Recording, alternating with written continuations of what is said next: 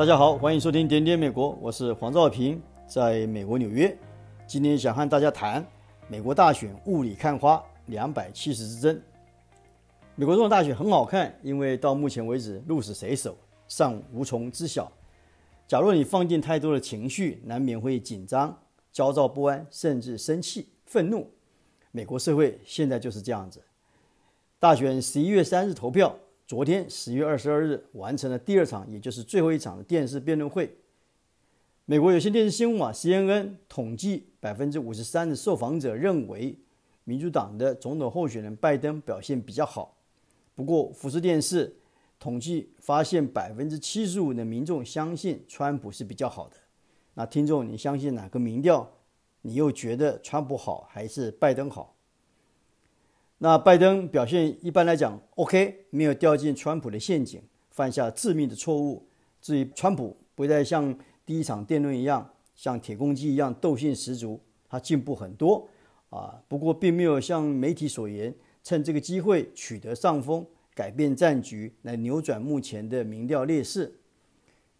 辩论完以后，两个人应该再没有机会面对面接触了，各自会回到自己的场子，进行最后的十一天，等待十一月三日的投票日。根据佛罗里达大学统计，全美目前已经有超过五千万人投下神圣的一票，不管是通信、缺席投票，还是提前到投票所去投票。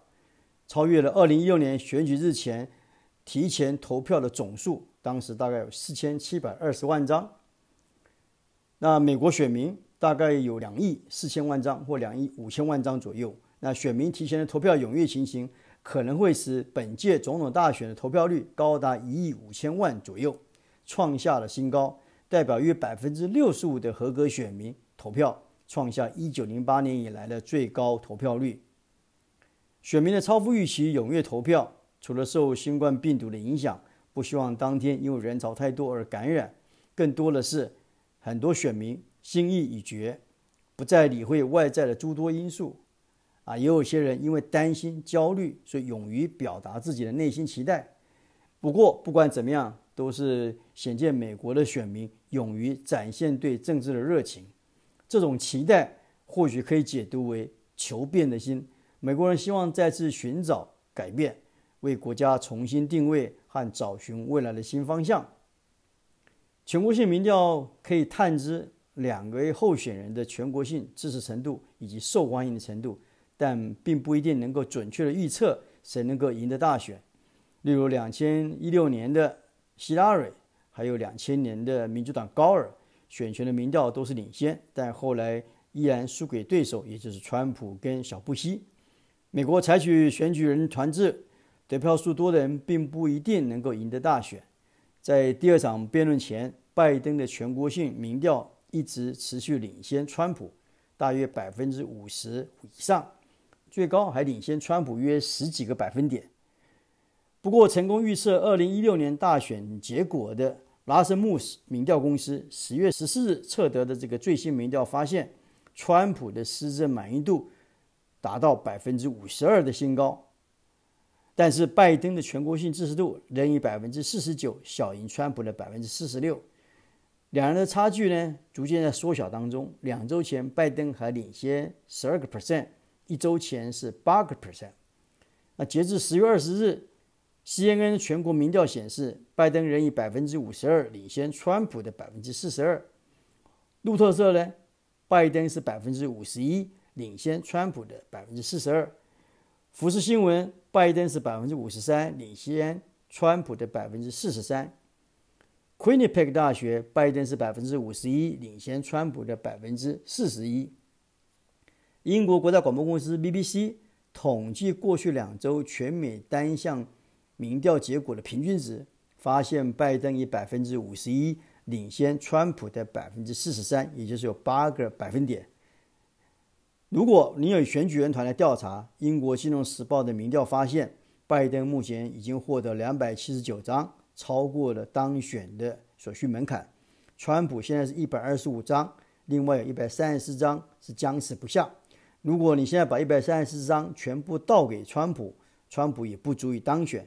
不过，另外还有更多不少的一些小民调机构则是预测川普将在二零二零年获胜。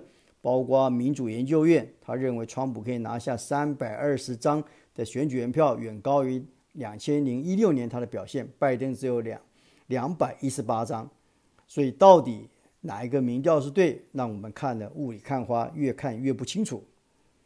美国总统的大选的选举人团制，候选人赢得多少票不重要，赢得哪些州的选票更重要。大多数的州，每一次总统大选。大概都会支持同一个政党，除了少数几个州，两大政党候选人都有机会来取胜。那这些州呢，以往都被称为摇摆州或者是战场州。那最终将决定谁能够赢得总统大选。每个州依据人口拥有不同数量的选票，全国总计有五百三十八张选举人团票。那总统候选人起码要获得两百七十张以上才能够当选。那依目前的民调来看，在几个摇摆州里，拜登还是比较被看好。拜登在密西根州、还有宾州、还有威斯康星州都有比较大的领先幅度。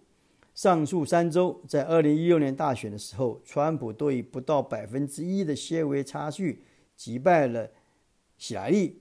甚至在北卡罗来纳州、乔治亚州、佛罗里达州、亚利桑那州，拜登目前也都以些微的差距。暂时领先川普，不过差距非常的微小。让川普竞选团队更担心的是，二零一六年领先差距很大的几个摇摆州，包括爱荷华州、俄亥俄州还有德州，二零一六年川普都有八到十个百分点的领先差距。现在他和拜登在这三个州的民调支持度几乎相差不大，爱荷华州甚至落后，或许就是出于这个原因。川普上个月阵前换将，换掉了竞选总干事，还颇斥这些民调是假民调。不过预般预料，民主党想拿下佛罗里达还有德州等传统的红州难度很高。最后决胜的关键可能还是在以往为蓝州、上一次被川普翻盘的宾州。这也可以说明为什么民主党的前总统奥巴马首场的造势活动选在宾州。帮昔日的副手拜登拉抬声势。尽管整体民调现在落后，不过国彩博彩公司并没有放弃川普。最新的赔率显示，川普仍有三分之一的机会赢得总统大选。相较四年前，川普今年跑掉了不少妇女、年长者的选票，大部分是因为受到新冠病毒疫情的影响，防疫失当所致，尤其是美国。现在每天新增一万名六十五岁以上的老人，川普在这些战后婴儿潮世代的这个民调远远落后在拜登之后，加上川普在独立选民还有有色人种部分也没有大幅增长，年轻人的选票又倾向民主党，都让川普这次的连任之路面临很大的挑战。那新型冠状病毒疫情从年初成为热门话题之后，一路影响了美国总统大选选情。美国民众对川普政府应对措施的满意度，在两党支持者之间有很大的差别。川普三月中宣布全国进入紧急状态，紧急拨款了五百亿美元给各州进行防疫。当时他的支持度一度攀上高峰，有百分之五十五的美国人认同他的做法。不过，民主党人对他的支持很快就消失，共和党则继续力挺川普。进入十月。第一天，川普就确诊新冠病毒，而且疫情让疫情重返镁光灯的焦点。根据 ABC 电视的这个民调数据显示，只有百分之三十五的美国人对川普处理疫情的危机感感到满意。这个数字在民主党人有高达百分之七十六。显然，在一般美国人跟民主党人之中，这差距是非常大的。至于川普个人的健康，百分之七十二的受访者认为。川普没有足够严肃认真看待感染病毒的风险，而且同样比例的受访者也认为，川普没有采取妥善的防护措施保证自己的健康。如果你以二零一六年美国总统大选为例，我们可以说民调搞错了，因为那时候大家推估希拉蕊会当选，结果是川普当选。但今年选情因为新冠病毒疫情显得特别的复杂。疫情冲击美国经济，也影响了选民的投票意向。在看民调表现的时候，我们有必要特别的谨慎。剩下最后十一天，两人进入了肉搏战。扣除了辩论因素，还有川普民调明显落后，如果民调不足信，那拜登父子的硬盘门有关中国利益输送案，还有川普的税务和中国银行账户的内幕，到底又是怎么一回事？富比士杂志最新披露，川普从上任以来，靠着川普大楼赚进了超过五百万美元以上的交易，而且这些钱就从这里来自于中国大陆。直接打脸川普昨天的辩辩论会的讲法，那这些到底会不会左右选举的最后结果？选民支不支持，还是视而不见？那十一月还剩下一个礼拜，到底还会有什么样的惊喜？我们继续看下去。不过可以确定的是，今年大选民调如果再次失准，大概以后就不太有人会再相信民调了。另外，倘若川普跟拜登的选情在伯仲之间，选举开票结果两人差距不大，那选后的美国社会肯定会比现在更加混乱。今天我们就站在台湾这边，我们继续来关注美国总统大选跟两个人的选情。